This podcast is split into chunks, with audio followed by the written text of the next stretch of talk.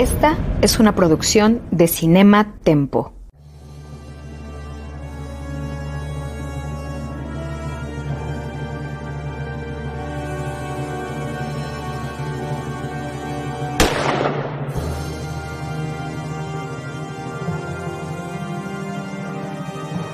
Desde 1962, solo un nombre ha definido la acción, la adrenalina y el espionaje en el cine. Esto es James Bond, una misión a la vez.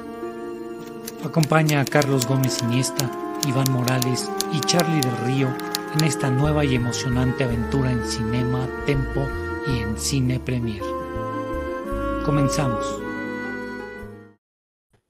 Qué gusto saludarles. ¿Cómo están? Iván Ivanovich Morales y Carlos Gómez Iniesta. Hola, muy emocionado de continuar esta gran aventura con esa nueva increíble intro que tenemos.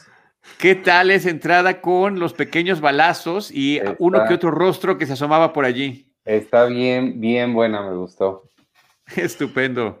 Tocayo Carlos Gómez Iniesta, ¿andas por ahí? Sí, no, muy contento de que el jueves mi día favorito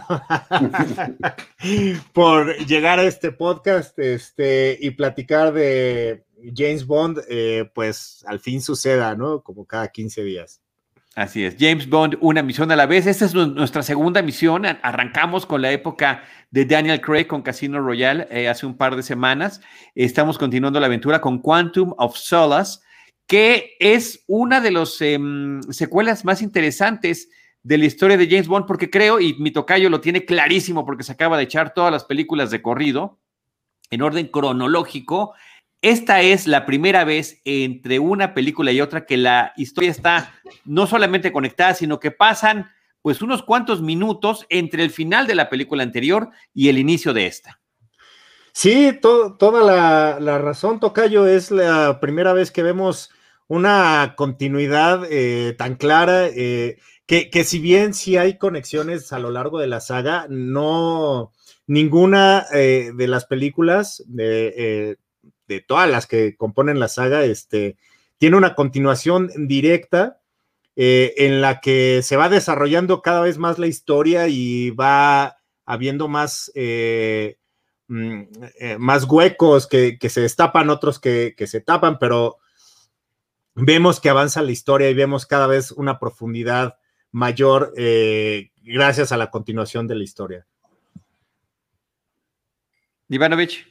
La, la, otra cosa que estaba leyendo en la, investigación que hice eh, es que es la más violenta, es considerada la más violenta de toda la, de toda la saga, de toda la historia. Y, este, y sí fue lo que noté mientras la vi, así dije, pero no sabía si era yo, nada más que estaba muy sensible porque, pues, no sé, la vi muy temprano en la mañana, pero al parecer sí es la más, la más violenta donde se ven los más, sobre todo violencia gratuita, em, como un poco innecesario a veces ciertos golpes, pero, pero me gustó bastante. Me acuerdo que la primera vez que la vi estaba yo muy confundido por el título.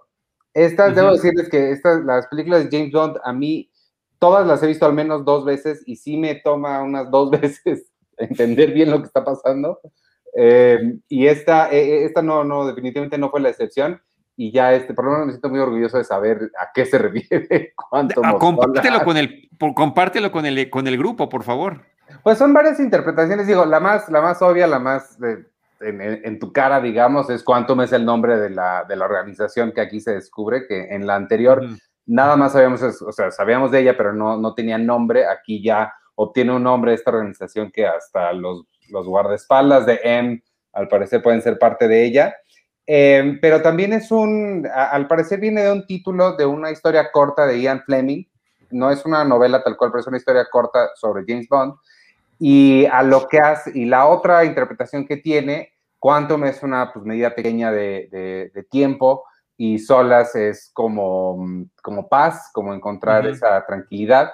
Entonces a lo que hace referencia es a que, y el, y el final te lo explican muy bien, ¿no? Cuando se están despidiendo, eh, ella le dice, pues yo no tuve mi venganza, pero si la encuentras tú, ahí me cuentas, a ver qué se siente. Y ese, ese, ese pequeñito momento de, de, respiro que tiene James Bond al, al, menos haber podido vengar a, a Vesperlin de la, de la pasada. Entonces, a todo eso hace referencia un poco el, título que se les ocurrió a, Paul Haggis y a Mark Forrester, no me acuerdo, uno de los dos, minutos, dicen que así, horas antes de mandar el comunicado anunciando el título, se les ocurrió ponerle ese, ese nombre a la, a la película, porque la otra cosa que supongo que hablaremos un poco es esta sucedió o se escribió el guion durante la huelga de escritores, entonces fue ahí un tema todo ese, todo, todo la onda con el guion. Para contestarle a Héctor Víctor, yo podría decir que sería una pizca de tranquilidad. si quisiéramos darle una, una especie de, de, título en español. Aquí simplemente en México se llamó Quantum, no hubo mayor eh, e interés ni siquiera por explicarlo, que ya ves que muchas veces los títulos en español en México son explicativos. Y aquí se quedaron simplemente con el tema de la organización, ¿no? Es Quantum porque sale una organización que se llama Quantum y punto. Y me parece que así queda claro. Sí. Tocayo. Oigan, pues, me, gustaría que mm, voy a, voy a leer un poco eh, la sinopsis para que los que nos están escuchando eh, recuerden de qué se trataba. Eh, voy a tomar de lahiguera.net, que es una sinopsis que me gustó mucho, pero dice así, traicionado por Vesper, la mujer que amaba 007, lucha contra su deseo de transformar su misión en algo personal. Determinados a descubrir la verdad, Bond y M interrogan a Mr. White, que también es uno de los personajes que va a estar continuamente en la, en la nueva saga. Eh, interrogan a Mr. White, que revela que la organización que chantajeó a Vesper es mucho más compleja y peligrosa de lo que nadie podía imaginar.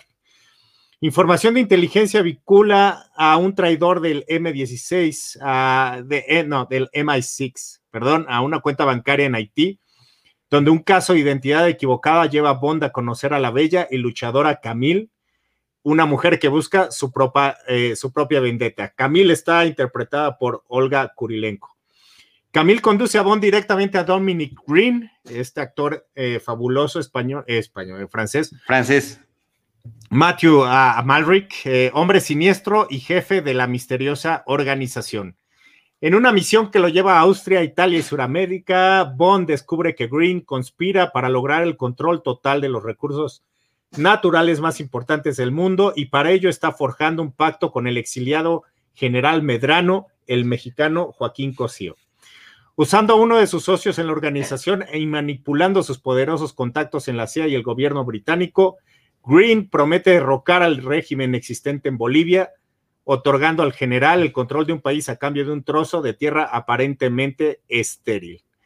Y bueno, ya lo demás es en un campo minado de traiciones, asesinatos y engaños y todo lo demás. Este, pero creo que es, un buen recordatorio de la, de, la historia que nos enfrentamos cuando vemos Quantum de la historia y también reiterar que durante el proceso de las películas de Daniel Craig, poco a poco continúan sumándose los elementos que hacen el personaje de James Bond icónico y que aún en esta película no llegan a estar completos, es decir, hay elementos eh, clásicos que faltan, como ver eh, a, Q, que es el, individuo que le da sus armas a James Bond, o Moni Penny, que es la secretaria de M o de M, eh, la jefa de este servicio secreto, y otros más. Inclusive en la película pasada no había sonado el tema de James Bond, de Monty Norman en Casino Royale, sino hasta el final de la película. Es hasta el final de la cinta en la que eh, Daniel Craig dice Bond, James Bond,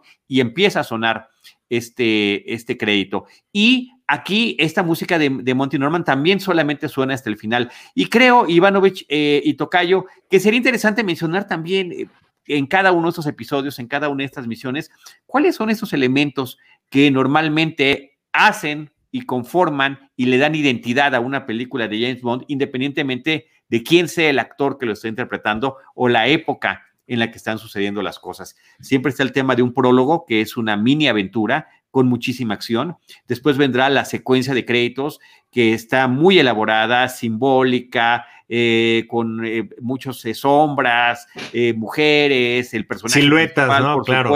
Siluetas y un tema musical. Cada película, casi todas las películas tienen su propio tema musical interpretado casi siempre por figuras muy importantes del medio de la música, cuáles son los villanos, los protagonistas, las protagonistas femeninas que también siempre son una contraparte o una eh, antagonistas del personaje protagónico, ¿no? Y los gadgets más sobresalientes que puede tener el personaje. Así que aquí nos está mostrando nuestro productor Jaime Rosales, a quien le mandamos un grato saludo por esta producción que nos prepara, algunos de los elementos y cómo se ven estas imágenes de siluetas en el caso de Quantum, película dirigida por Mark Foster, que por cierto, eh, a mí me daba mucha emoción que un director como él, parece que es la primera vez que no lo hacía alguien anglosajón, un director anglosajón, él es de ascendencia alemana, dirigía una película y sobre todo por una comedia sensacional que tiene, eh, que se llama Stranger Than Fiction, que me parece deliciosa y que decía yo, ¿cómo va a empatar Mark Foster con eso? Y ya por último, nada más reitero lo que había dicho hace ratito Ivanovich, que efectivamente esta película tuvo este problema con los guionistas, es decir, eh, Paul Haggis termina el primer borrador de la cinta justo cuando empieza la huelga de escritores, lo cual complicó que sí estuviera más y mejor elaborado el guion de esta película. Eh, no, a, mí me gustaría más que, que, recordáramos esa época en la que incluso los Óscares se vieron afectados porque prácticamente nadie estaba escribiendo, ¿no? Y de repente ver eh, lo importante, recordemos que eh, estábamos en que Sony había tomado eh, la franquicia. Sony no había lanzado nunca una película del 007 y, de repente, eh, al ver que eh, Casino Royale se convierte en un éxito tremendo, no podían dejar pasar la oportunidad de hacer una película más grande y,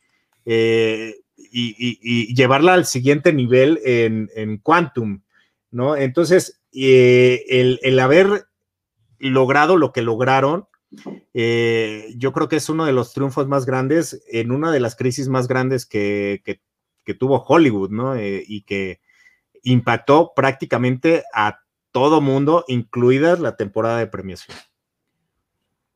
Sí, un montón de series que también eh, fueron canceladas porque pues, nadie estuvo escribiendo capítulos y ya valió todo. y se veía, se sentía, ¿no? Era Muchísimo. Era feo.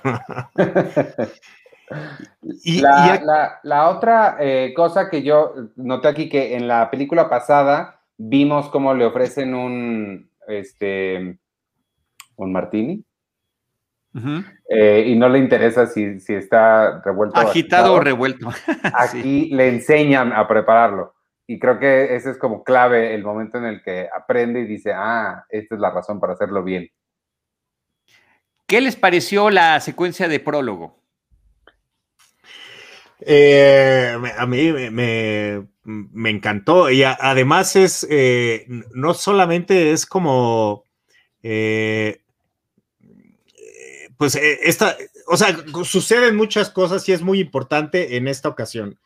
O sea, vemos cómo muere uno de los agentes, ¿no? Y Luego, y la, la, el, el, choque que tiene entre ayudar o no ayudar, entre continuar la misión o quedarse a, pues, a salvarle la vida a uno de sus colegas. Eh, y, creo que de ahí, pues prácticamente la, la, la acción no para. Eh, yo creo que sí es una de las, no sé si tenga que ver con que eh, no, no podían escribir mucho y entonces metieron mucho más acción, pero, pero la, la, eh, desde el inicio es trepidante lo que sucede con, James Bond, ¿no? Este, me parece genial. Sí, esta cosa de, la, de, la, puerta cuando se la quitan, a mí me, me, me gustó ver el carro así sin puerta andando.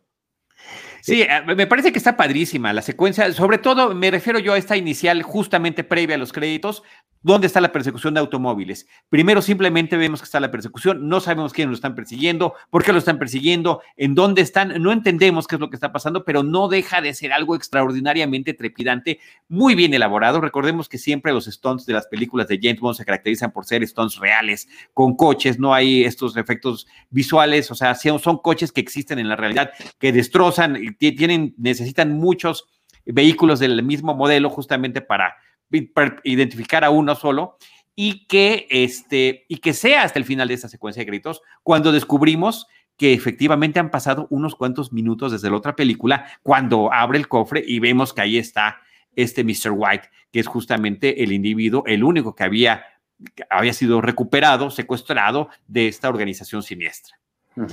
Pero, pero eh, la, coordinación que tienen para hacer esta, eh, pues, eh, esta persecución, que es algo que, hacíamos notar en el, en el podcast pasado, ¿no? Este, jugaban con nosotros en que cuando se subiera al coche iba a haber una persecución y a la mera hora, pues, pues no, no, y, aquí se desquitan totalmente, ¿no? Este es, híjole, yo, yo creo que es una de las eh, secuencias de persecución más, eh, pues podría decir, más peligrosas que se pudieron haber hecho, porque además son, al principio es nada más en, lugares sumamente cerrados, con camiones, con dos, dos carriles, túneles, pero luego son eh, eh, estar bajando en una, en una eh, calera y además ahí están pasando todo el tiempo como todavía están volando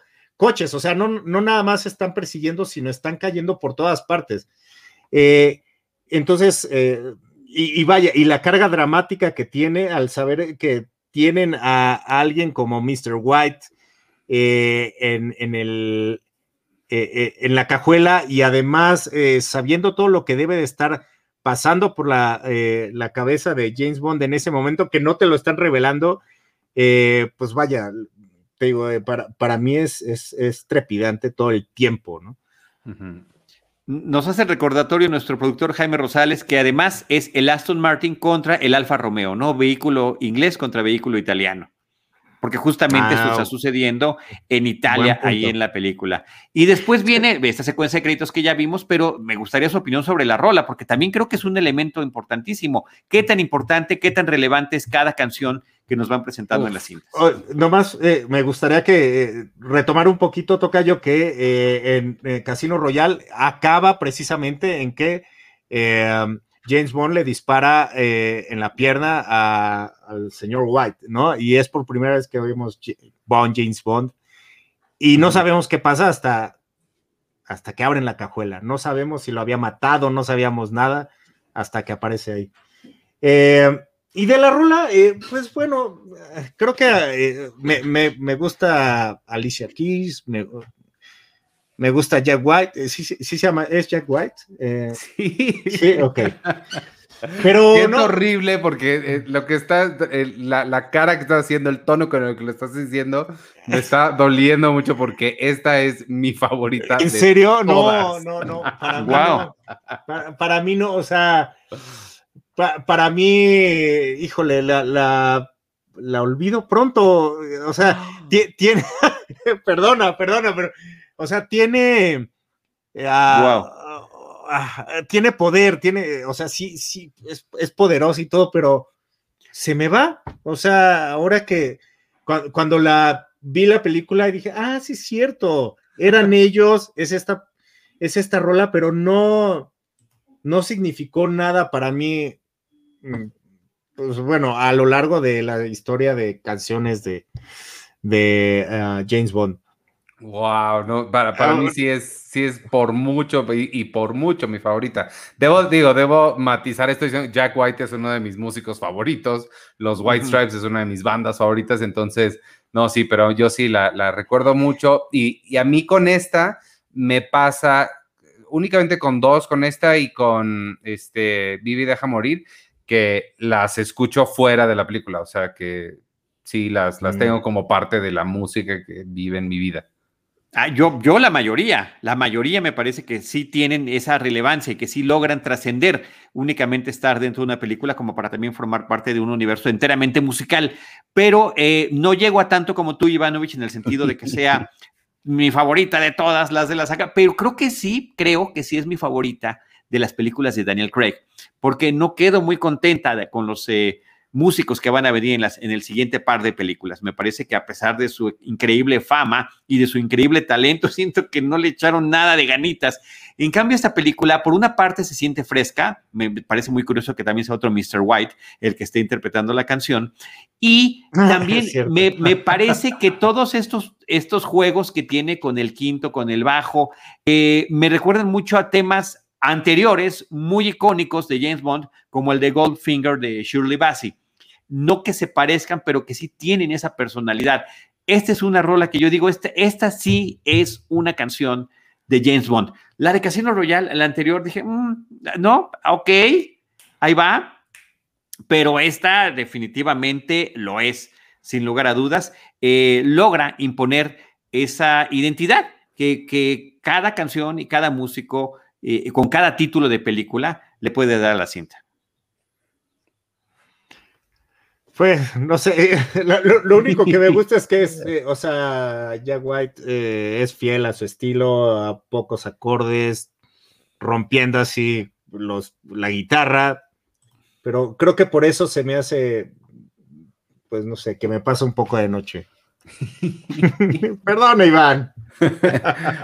Oye, sí es cierto, Berenice, la de Shirley, no me acordaba la de Shirley Manson. ¿Sabes cuál es? la onda es que la de Shirley Manson hace lo que no me gusta que hagan, y digo, la de Paul McCartney también, pero es que lleva el título de la película, en, lo, lo, obligan a entrar así con mega calzador.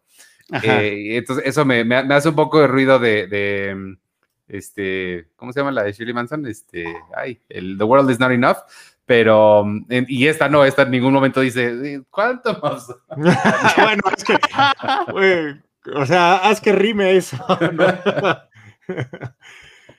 Bueno, pero se llama Another Way to Die, eh, que también formas de morir o no formas de morir o de sobrevivir o vive y deja morir, ¿no? Como que también se parece mucho a otros títulos y a otros eh, eh, slogans que le han puesto a las películas o balazos que tiene cada una, ¿no? Las, las, las frases que, que son catchy para los pósters y demás, pero a mí me parece que sí es una gran rola. A mí, y si a mí sí me gusta cuando te dicen Goldfinger. o sea, esa es la película, ¿no? Lo que sí me gusta es cuando dicen Live and Let Die. O sea, está padre cuando sí es el nombre. ah, la, bueno, la, de Paul McCartney sí, pero sí. eso me recuerda un chiste de Family Guy que sí me gusta cuando ustedes están en las películas que dicen el título de la película en la que están. Sí, sí, sí, sí. me encanta. Es ahí, es ahí, es en ese momento cuando lo está diciendo. No, este es, que, es que es diferente que lo digan en la película que lo digan en una canción. Ajá, total. O sea, hay veces en la película es mucho más forzado. Eh, mucho más, mucho más. En la canción, por supuesto, por supuesto que es, que es forzadísimo. Eh, For Your Eyes Only también, y que también es una de las buenas, ¿no? Hay varias, ¿eh? Así que creo que es, es, lo, es lo padre de este recorrido que vamos a estar haciendo, podríamos decir canción por canción, prólogo por prólogo o secuencia de créditos por secuencia de créditos, película por película, misión por misión, de esto que estamos charlando, ¿no? Que es lo que sobresale de la película. Creo, coincido con mi tocayo, Carlos Gómez, de que ciertamente a propósito de la huelga de escritores, posiblemente le hayan echado más candela a, a las secuencias de acción. Yo recuerdo también, en retrospectiva, cuando vi esta fue como venir hacia abajo de lo que ya veníamos con la anterior. Creo que Casino Royale para Daniel Craig, pues es, empieza en el punto máximo, al igual que Pierce Brosnan con su primera película, y después ya será, irá variando. Eh, pero cuando empezó esta, volverla a ver después de algunos años, eh, me emocioné muchísimo y siento que decae esta, que se siente esta falta de sustento narrativo al final de la película. Cuando se suben al avión y que lo del avión no tiene ni pies ni cabeza, eh, ni sentido, que lo hayan utilizado y demás, es cuando digo, bueno, sí, se notó efectivamente que trágicamente esa huelga ah, terminó afectando la película, pero, o, que hayan caído en uno de los hoteles más peligrosos de Sudamérica, ¿no? Y, ¿sabes dónde también se nota muchísimo que no hubo eh, suficientes guionistas? En, no le dieron ni una triste línea a Jesús Ochoa, nada más lo paran ahí. E, bueno, sí. sí, ni una línea. Sí, sí, sí. Eh, pero, pero bueno, a ver, eh, creo que lo compensan bien, Tocayo, o sea, porque pasa la persecución, llegamos a, eh, esta vuelta de tuerca que es la traición del de, el MI6, ¿no? Este, le, le, disparan a M, que es algo, o sea, eh, eh, me gusta que M empieza, ya no, M ya dejó de ser esta persona que está dando órdenes en una oficina muy cómoda, ¿no?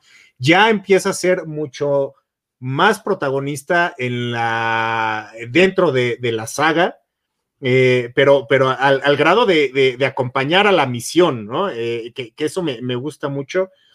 Y de ahí eh, bota otra, otra, digamos, otro, un segundo prólogo que también es buenísimo. O sea, sí. toda la persecución y esta parte donde entran como a un, no, no es como un campanario, no sé, que están como eh, peleando entre las cuerdas. Uh -huh híjole, eh, también se me hace que es una de las mejores este, secuencias de, de stunts este, que, que, que recuerdo eh, en, en, una película de, de acción de, pues de, de, los últimos años, ¿no? Este, eh, vaya, creo, creo que sí es cierto, hay, hay, hay cosas como que, ah, no, eh, incluso, no sé, creo, creo que de los últimos eh, villanos, creo que este es el, el, el, el, más caricaturizado, más, más villano ñaca ñaca, ¿no? este, que bueno, tiene, tiene, eh, tiene como una buena, eh, digamos, como un buen pretexto, eh, pero, pero lo siento hasta él, lo siento de repente falso, sus motivaciones las siento un poquito eh, forzadonas, esta, esta parte cuando va Olga a va, va por él y le dice, mira, no me morí.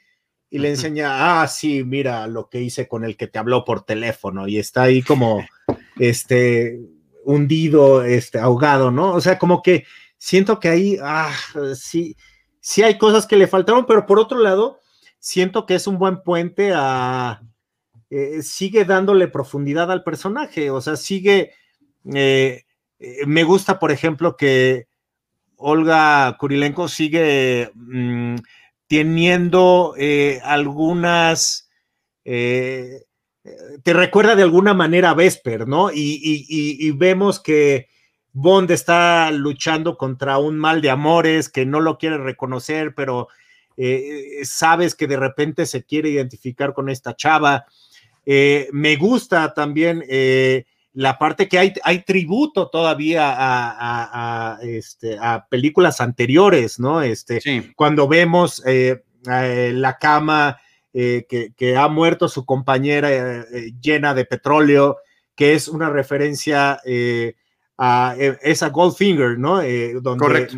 matan a, una chava también, este, pues, con, con oro, ¿no? en oro. Entonces, y aquí, la bañan, aquí la bañan con oro negro. Ahí está la comparación, bien. mira. Inclusive la posición. Gracias, mira, Jaime Rosales. Que, para quienes, eh, quienes nos eh, ven en video. Anteriormente está ahí medio censurada una, una parte de, de, sus pompas. Sí, sí, sí. Aquí ya se sí, nota que, que, estamos no solo en diferentes décadas, sino en diferentes siglos. Sí. Pero, o sea, creo que, eh, vaya, sí, sí no es eh, la, la, mejor película en cuanto a escritura, pero yo estoy, estoy satisfecho con lo, con lo que sale de ahí, ¿no? Como una película puente. Me gusta que desde 1989, con eh, licencia para matar, no habían regresado a Latinoamérica.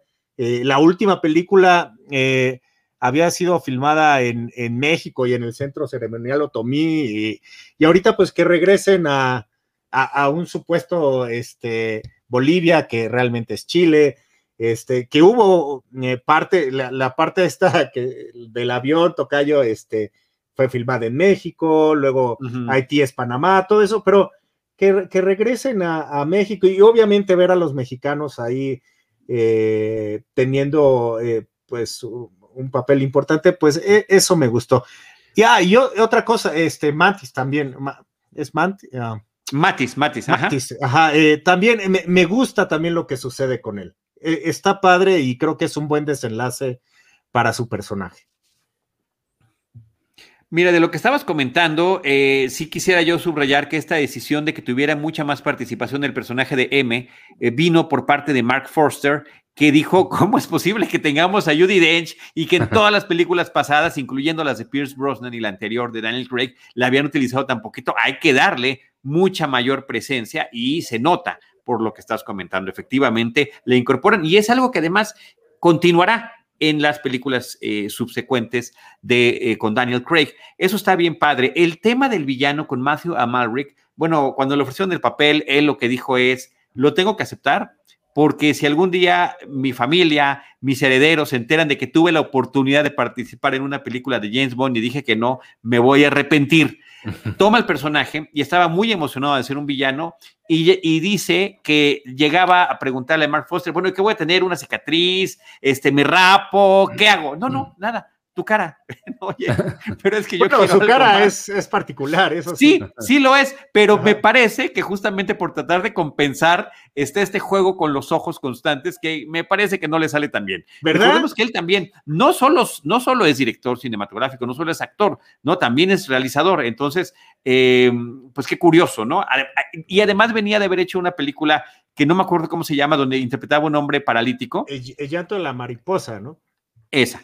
Y eh, dice que estaba feliz de poder explayarse físicamente después de la otra, además que creo que sí se le pasó la mano en ese sentido. Pero eh, vaya, entiendo que está bien intencionado, ¿no? Justamente en esta foto que nos está mostrando eh, Jaime Rosales en, nuestro video, estamos viendo al, ¿cómo se les llaman a estos secuaces? A su secuaz, que tiene ese corte de pelo ridículo. Siempre tienen así como características muy específicas, estos que son súper malos un tupé, ¿no? O bueno, ¿cómo se llama este que, es ah, falso? sí, sí, sí, sí, sí, sí, un tupé, efectivamente. Oye, no, pero ahorita, ahorita que vi esa foto, me acuerdo eh, cuando eh, justamente que también esta secuencia de la ópera es, bonita porque además hacen un trabajo de edición eh, bastante bueno que me recordó un poco al, padrino en, en, cuanto que están sucediendo dos cosas poderosas al mismo tiempo, paralelas, muchas gracias. Pero hay, hay una parte en donde eh, cae eh, uno de los agentes, cae al coche y le dice, ¿Es, él es uno de los nuestros. Y le dice, no, no es. Y me cae súper gordo porque le hace, entonces, ¿por qué me está viendo? Eso fue terrible. Y ahí es como digo, ah, pudieron haber hecho un mejor villano, ¿no? Pero, pero bueno, y sí, lo que tú dices, Tocayo, también como que aquí dejamos de ver a estos, em, a estos enemigos, o bueno, en general en la, parte de Daniel Craig, eh, quizá al final en, este, ¿cómo se llama? Eh, la última, en Spectre, eh, quizá ahí ya no, pero hemos visto enemigos que pues no, no tienen habilidades físicas diferentes, eh, como lo llegamos a ver antes, que eran como cosas un poco más fantasiosas, ¿no? Este, aquí pues son prácticamente mafiosos, ¿no? Eh, y mm, representantes de corporaciones o de, em, ¿cómo se llaman? Eh, Organizaciones secretas internacionales. Esa mera, oh, gracias, Tocayo, eso. pero al final son mafiosos que no tienen como en otra particularidad más que pues tener tráfico de influencias, ¿no? A mí, a mí lo que me gusta mucho de eso es, digo, sí, se, nota un esfuerzo enorme de, parte de todos de realmente aterrizarlas, de alejarse, como dice, dentro del mismo espectro de película de acción de James Bond, tampoco se volvió. Ah, tampoco se volvió un drama de personajes, pero sí se fueron al polo opuesto, ¿no? De lo más aterrizado que se pueda esto.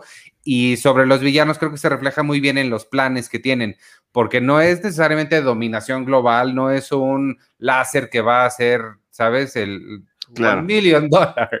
Sí, justo pensé en eso. Eh, es un plan, pues basta, digo, dentro de la locura psicótica, bastante razonable em, de a poder, ni siquiera con petróleo, sino con agua. O sea, es, son cosas que Coca-Cola un poquito sí suceden en la vida real. este, sin, sin esos matices de villanismo tan, tan abiertos.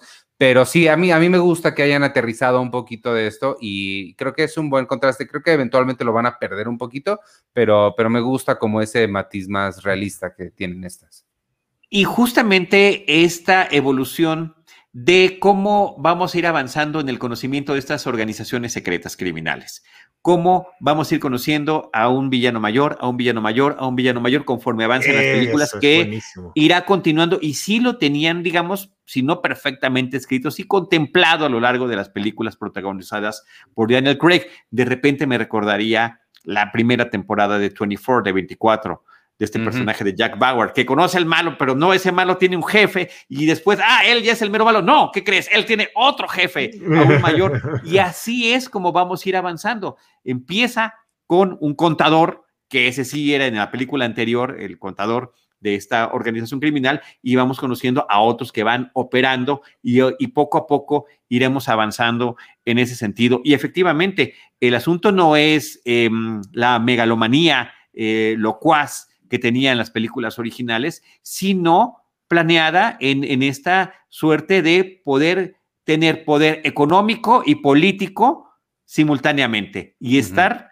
eh, sin que sean detectados, lo cual me parece que también es muy padre y perturbador cuando se enteran al inicio de esta película dicen, nosotros preocupados porque nos vayan a encontrar y ni siquiera saben que existimos. y no solo eso. Sí. Y no solo eso, tenemos gente en todos lados, ¿no? Y ¡pam! Ahí se desata otra gran secuencia de acción que hace rato estaba relatando mi tocayo.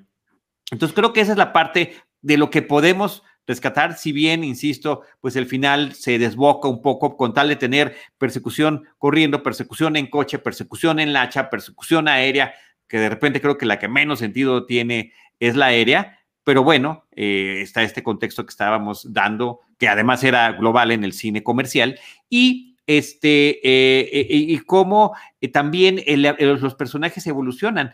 no es, esta no es una chica Bond o una coprotagonista femenina, porque creo que ya decir chica Bond podría ser hasta políticamente incorrecto, pero así se les llamaba, que necesariamente se sintiera atraída por Bond prácticamente no pasa nada entre ellos. Más bien esta identificación que también mencionaba mi tocayo, porque ambos están buscando venganza.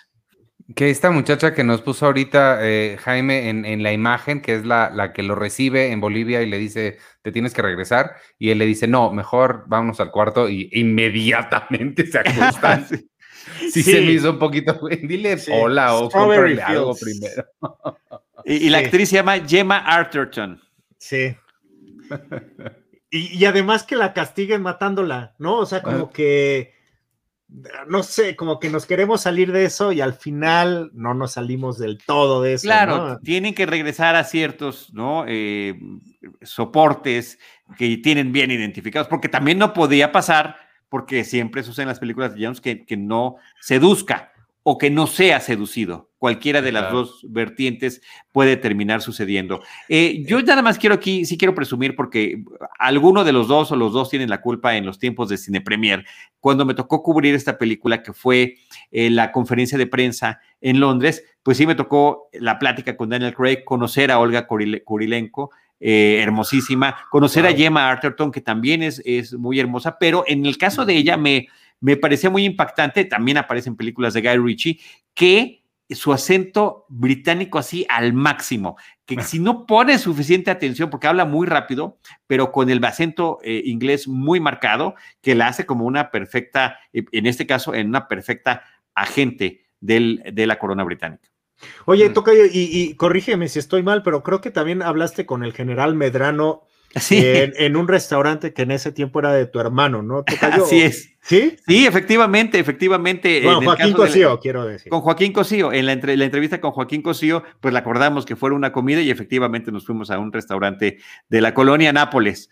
Para, para, platicar sobre su experiencia en Bond, ¿no? Y qué padre, porque me parece que ese también fue un, un, un, paso muy importante en su trayectoria, quizá no un personaje de gran profundidad, pero sí el poder incorporarse también a producciones internacionales y que eh, también recuerdo, parte de lo que platicamos fue pues que tuvo que mejorar su inglés a la mayor, a la mayor rapidez posible para poder estar con este gran elenco internacional en el que estaba participando. ¿Ya había hecho películas eh, allá antes? No lo sé, me parece que este era el primer gran, eh, gran salto que daba, ¿eh? Hmm. Sí, yo, yo, yo también creo, que, fue así. Eh, y, qué opinan? ¿Qué opinan del general Medrano? Eh, creo que es padre de tenernos a la presencia mexicana. Sí, pues eh, mira, creo que pudo haber sido mejor escrito, me parece. Él siempre tenía claro, eso sí lo dijo Joaquín Cosío, o sea, este es un villano que es un individuo de lo más terrible, porque además no solamente es misógino, sino ejecuta la violencia contra las mujeres de manera inclusive muy gráfica, es, muy fuerte la escena Eh, eh, final es fuerte. de la película. Es muy es fuerte. muy fuerte.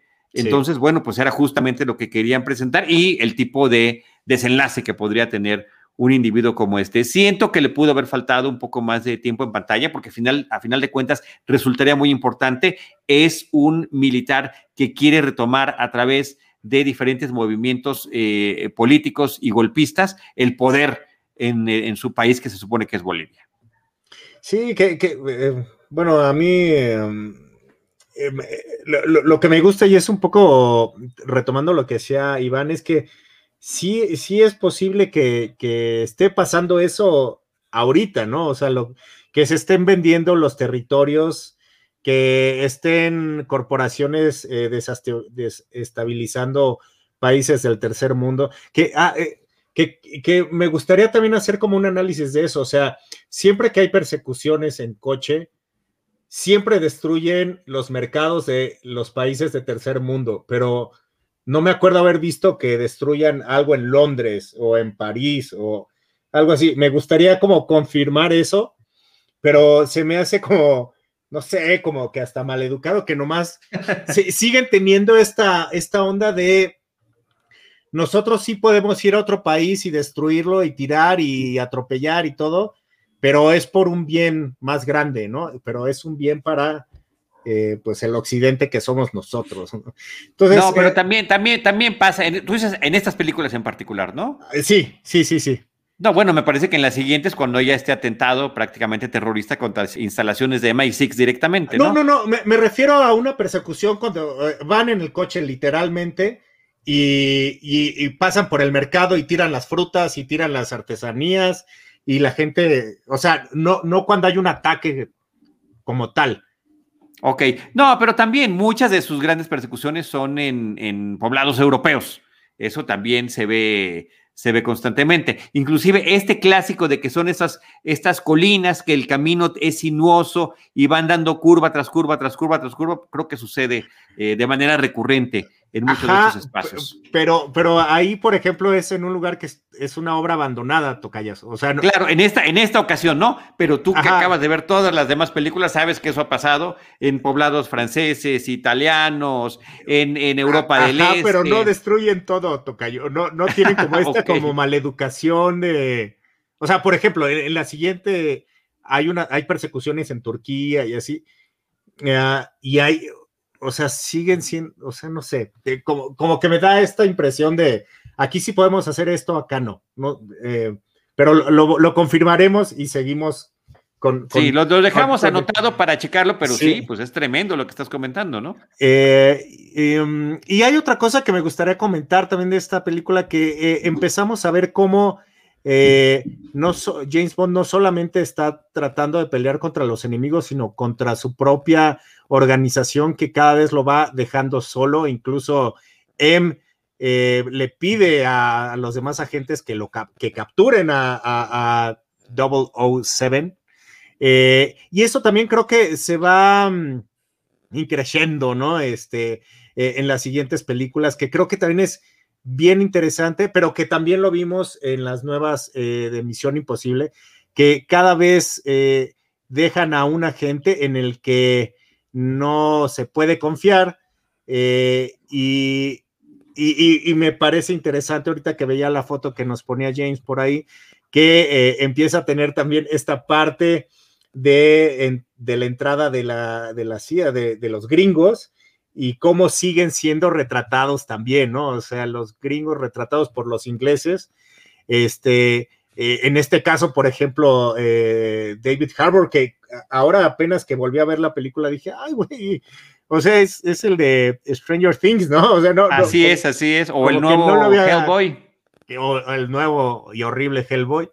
este, pero, pero está bien interesante también cómo lo, los, los retratan como, no sé, todos des, desparpajados, como ay, ya estamos en un país que, ay, te, vas a enfermar si sigues tomando agua de este lugar, no sé, como, eh, eh, eso también se me hace como la, la, posición imperialista de siempre, ¿no? Y oye, y David Harbour que además está en Black Widow también en esta película que está ya por estrenarse. Ah, por supuesto, tienes toda la razón, ¿no? Este y, también analizar Félix Later, ¿no? Que es, es un personaje que también eh, de los que ibas diciendo, Tocayo, ¿no? Este, sí, es, es, una presencia constante. Es una presencia constante en toda la saga ah, de, las, de los actores previos. Phil, el personaje que es el agente de la CIA, amigo de James Bond, colega con el que tendrá que cooperar en algunas ocasiones, había sido interpretado por diferente actor película tras película tras película. Creo que hay un par donde sí coincide que es David Harrison que hace el mismo personaje, pero hasta ahora le dan esta continuidad que me parece que está muy padre. Recordemos que desde la película pasada le dice, soy tu hermano de, de de allá, ¿no? O sea, soy tu, hermano, sí, your brother. además, en este caso, diciéndolo por su raza. Me parece que ese también está como ese doble contexto que tiene la película. Aquí repito otra vez diciéndole, soy tu brother, tal cual. Eh, y creo que hace un estupendo papel. Este Jeffrey Wright como, como el personaje. Parece que también tenía más líneas, pero que pues estos temas de las reescrituras que tuvieron que ser más improvisadas o menos organizadas por la huelga, pues impidió que así fuera, pero me parece que sigue luciendo el personaje porque es el que tiene la integridad dentro del servicio secreto estadounidense, a pesar de que superiores y o colegas pues tengan esta otra perspectiva distinta.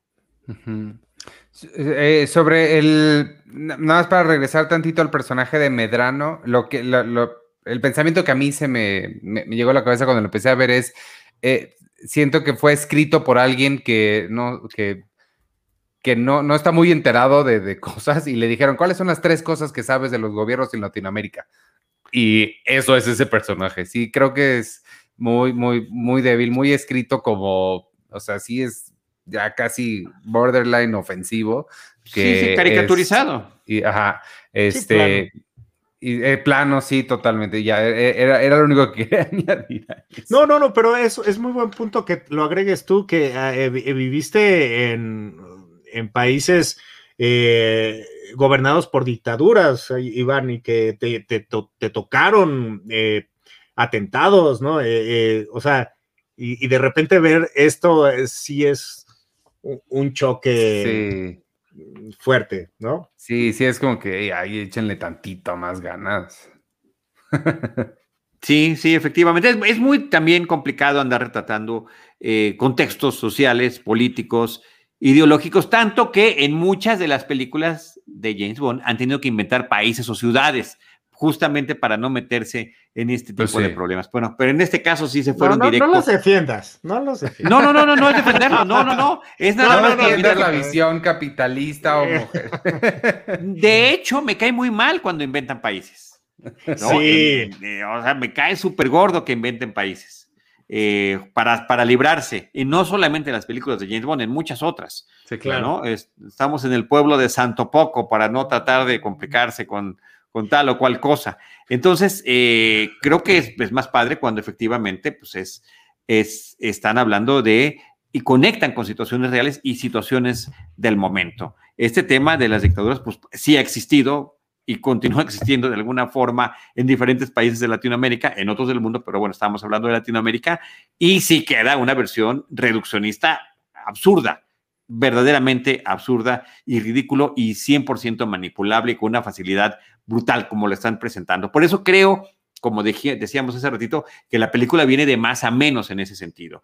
Aunque creo que también es interesante el desenlace que encuentran el personaje de Olga Kurilenko y el de James Bond, porque eh, por una parte, como dijimos, no había esta relación romántica que se forje entre ellos, está la identificación en función de la venganza, pero también en un momento crucial no es ya llegué a salvarte, sino que cada quien tuvo que cumplir su parte de la misión y después acompañarse hasta que surge lo por exacto, surge la oportunidad de que, de que puedan librarse de tal o cual situación que está sucediendo con ellos, ¿no? Entonces creo que eso, eso, eso lo hace un poquito diferente y, le da un poquito más de fuerza a este tipo de personajes. Oigan, hablando de desenlaces, este, ¿qué pasa con Green al, final? ¿Cuál? Porque Eh, él lo, deja abandonado en el, en el desierto, le deja una, lata de aceite de, de, motor. Y luego M le dice que lo encontraron con ese aceite en el estómago y dos balazos. ¿Se regresa Bond a matarlo? ¿Cuál es? No, no, no, no, lo, justamente lo dejó para que lo matara su propia organización. Y lo castigó diciéndole, en algún momento estás en el desierto, desgraciado, maldito perro infeliz. Bueno, eso no le dice porque James Bond es más callado, pero le da eso y tú en algún momento te lo vas a tomar. No vas a estar tan sediento que hasta eso te va, vas a pensar que te va a poder dar algún, algún tipo de alivio en esto que estás viviendo. Y Entonces alguien llegó de esa organización y lo mató. Lo exacto. Ah. Pero antes estuvo un buen rato en el desierto, a mitad de la nada, hasta el punto en el que dijo, pues me voy a tomar esto, y después lo encuentran y lo matan. ¿No? El destino que Bond planeó para él. Wow. De, de, de, eso. de esos destinos que solamente suceden en las películas de James Bond. O sea, como dicen en Austin Powers, o sea, si lo vas a matar, mátalo. O sea, ya dale, ahorita que es enfrente de ti, no lo hagas sufrir, no lo dejes de ver. O sea, asegúrate, asegúrate que, efectivamente hayas concluido con su vida. No se lo dice en las películas de Austin Powers, el hijo de, del Doctor Evil, ¿no? Scott Evil, se lo dice a su papá. Porque siempre hacen eso. Y por aquí, bueno, pues M, eh, Judy Dench confirma que efectivamente lo que Bond planeó es lo que termina sucediendo con el personaje. Después de tanta maldad que había infligido en los demás. Este, bueno, para, pues, creo que es un, buen final porque además habían mandado matar a Strawberry Fields de esa forma, entonces como una venganza poética, ¿no? Y luego tiene un, tiene un epílogo la película, que también está bien padre, porque todo este tiempo estaba la venganza personal de James Bond por la muerte de Vesper, que se había suicidado para salvarlo en la película anterior de Casino Royale, y de este amor que ella tenía, que era la que lo había, la que la había conducido a que cayera en estas redes y se comportara de esa manera, como una doble agente, ¿no? Y resulta que este fulano también era parte de esa organización y va y lo encuentra y está con una, eh, le está aplicando la misma fórmula a una agente canadiense. Y, que, se me hace como, bueno, más, más adelante lo vamos a ver cuando, cuando descubrimos cuál es esta agencia, no, eh, otra vez la secta Organización Secreta Internacional Criminal. Gracias. Eh, y es, es eh, uno de los, de los, de los tentáculos de, de, Spectre, ¿no? E, este, este personaje. Pero eh, me, gusta el, desenlace y me gusta cómo salva a otra chica de, que suceda eso. Lo único que no, me quedé con duda, Tocayo, es al final tira algo en la nieve, pero no reconocí qué es. ¿Es, el collar? es el collar, es el collar, sí. Sí, es el collar, que además era el mismo collar que aplicaba con todas, ¿no? Era un collar que se supone manifestaba el amor que le tenía a cada una de ellas. Yo quiero esa chamba, imagínate, para estar como... esa chamba está buena, esa chamba está buena, pero es muy peligrosa. Es muy pues, peligrosa pues si, si, te pescan. Pero, pero entonces, lo, o sea, no sabemos qué pasa con él realmente, ¿no? O sea, él eh, acaba en que lo encarcelan o, o sea, acaba no, en no muere. Capturado, capturado para poder ser interrogado. Creo que lo cuestionarán. Sí, o sea, eh, lo importante de ese final es que no se volvió loco con la venganza Bond y no lo mató, que hubiera sido su impulso natural. Lo logró controlar, como la, le había pedido su jefa M que lo hiciera, lo captura, lo encuentra, lo captura, lo entrega. Su venganza es parte, bueno, finalmente va a quedar, no le va a ir nada bien en ese interrogatorio que tendrá y para poder eh, investigar, seguir investigando sobre esta eh, organización criminal que nadie conocía. Y, que... Vas, vas, Iván, vas. Eh, que, no, nada, es rapidísimo, es que, es que hablas de M, me encanta que cuando le dice, estoy aquí por una mujer, pero no es lo que piensas, ¿Es tu mamá? No, pero ella cree que lo es. sí, Sí, sí, está súper bueno eso. Porque efectivamente se forja, ¿no? Esta relación de, pues, no madre-padre, pero sí de tutor o tutora que tiene él, ella sobre él. No eres, le decía en la película pasada, un simple instrumento de, de muerte. Eso lo puede ser cualquiera No tienes que empezar a distinguir sobre este tipo de cosas. Él además nunca admite que sí estaba enamorado y que sí quería, sí, quería la venganza, ¿no? Claro. Este, inclusive cuando ella le muestra la foto, él, ¿no? Que en una, en una maniobra más, más de cleptómano que de espía, se la lleva.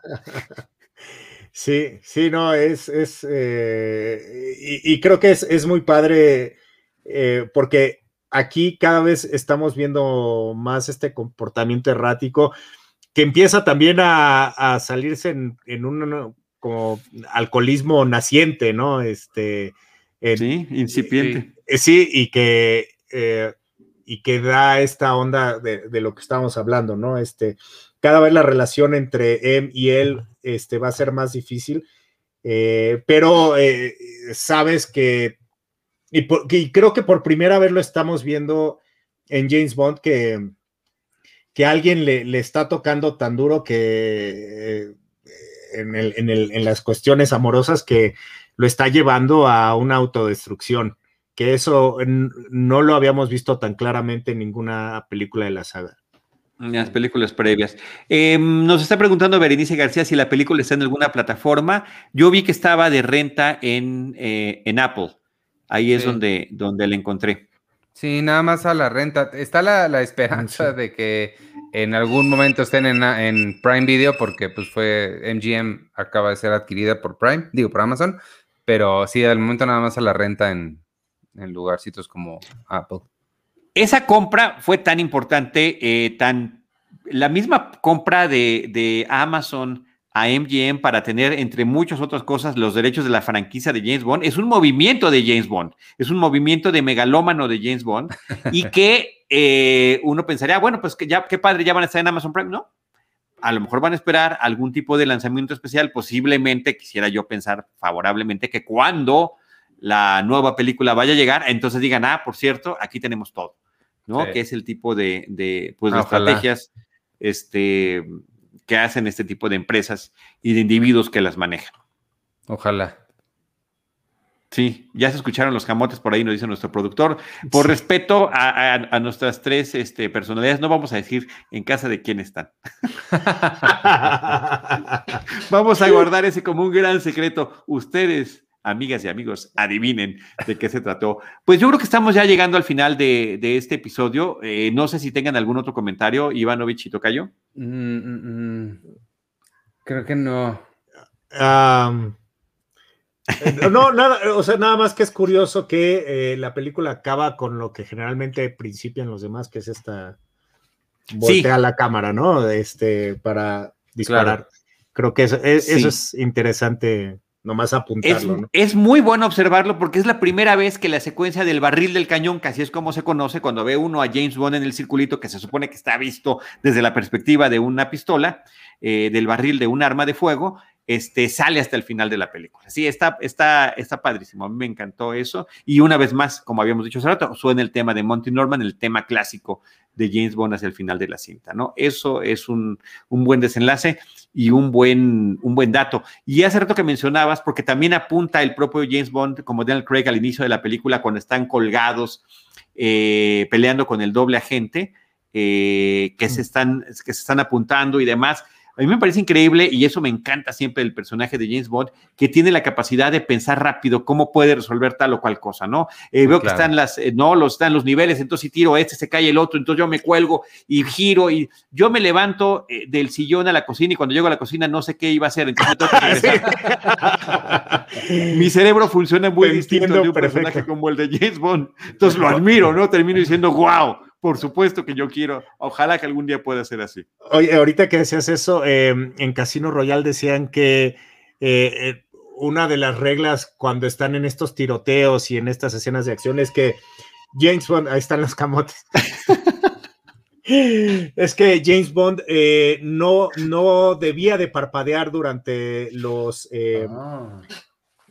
el intercambio de, balas y, y, ya que lo ves, sí, y es bien interesante, o sea, seguramente yo si estuviera disparando un arma estaría todo el tiempo así.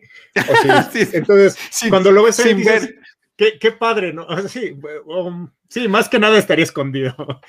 Pero, pero como que eso, son e, esos, esos detallitos que dices, ah, qué, qué chido que, seguramente alguien que está tan entrenado como James Bond, este, pues bueno, es, ya está tan entrenado que no, ni siquiera parpadea cuando le rozan las balas, ¿no? Así es, así es. Ivanovich. Eh, me quedé, la, ya me acuerdo que era el último dato que tenía cosa, comentario, no sé qué es queja con la vida, creo. El señor Daniel Craig tenía 39 años cuando filmó esta película.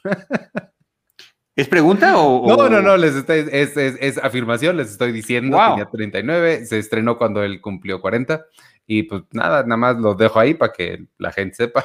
Pero, pero es, gran punto, porque también empiezan a jugar con ya estás envejeciendo, ¿no? Eh, eh, no, bueno, pues. Y, que lo, o sea, si es algo que eh, empieza a impactar en, las, en las películas, este.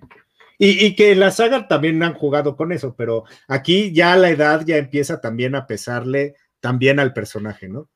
Sí, pero eh, esa también fue una decisión de producción cuando fue este relanzamiento con Daniel Craig, que además quería hacer el reboot, ¿no? Y volver a iniciar la historia, decidir si se iban por un actor más joven. Y la respuesta era no. O sea, James Bond, aunque esté incipiente, aunque esté forjándose como tal, es un hombre maduro. Tiene que empezar como un hombre maduro. Y así habían sido todos los actores previos. Entonces, ese, ese me parece. Ay, Dios santo, ve esa foto. ¿Ese es él de verdad? ¡Wow! ¡Wow! Imagínense, estamos viendo una foto de un, joven Daniel Craig con el cabello largo y pues no, no, no. Es un mal que no funcionaría. Parece que fue rechazado del casting de entrevista con el vampiro. Sí, no manches, qué cañón. Oigan, pues este, con eso nos retiramos. Muchísimas gracias a todos los que nos acompañaron, gracias a los que nos están escuchando también a través del podcast. Tocayo Carlos Gómez Iniesta, Ivanovich Morales, muchas gracias por estar compartiendo con todos este amor a la franquicia del 007 y seguiremos, si a ustedes les parece bien, con más misiones. Sí, nos parece bien. Muy bien. Hasta dentro de 15 días, amigos. Nos vemos. Bye.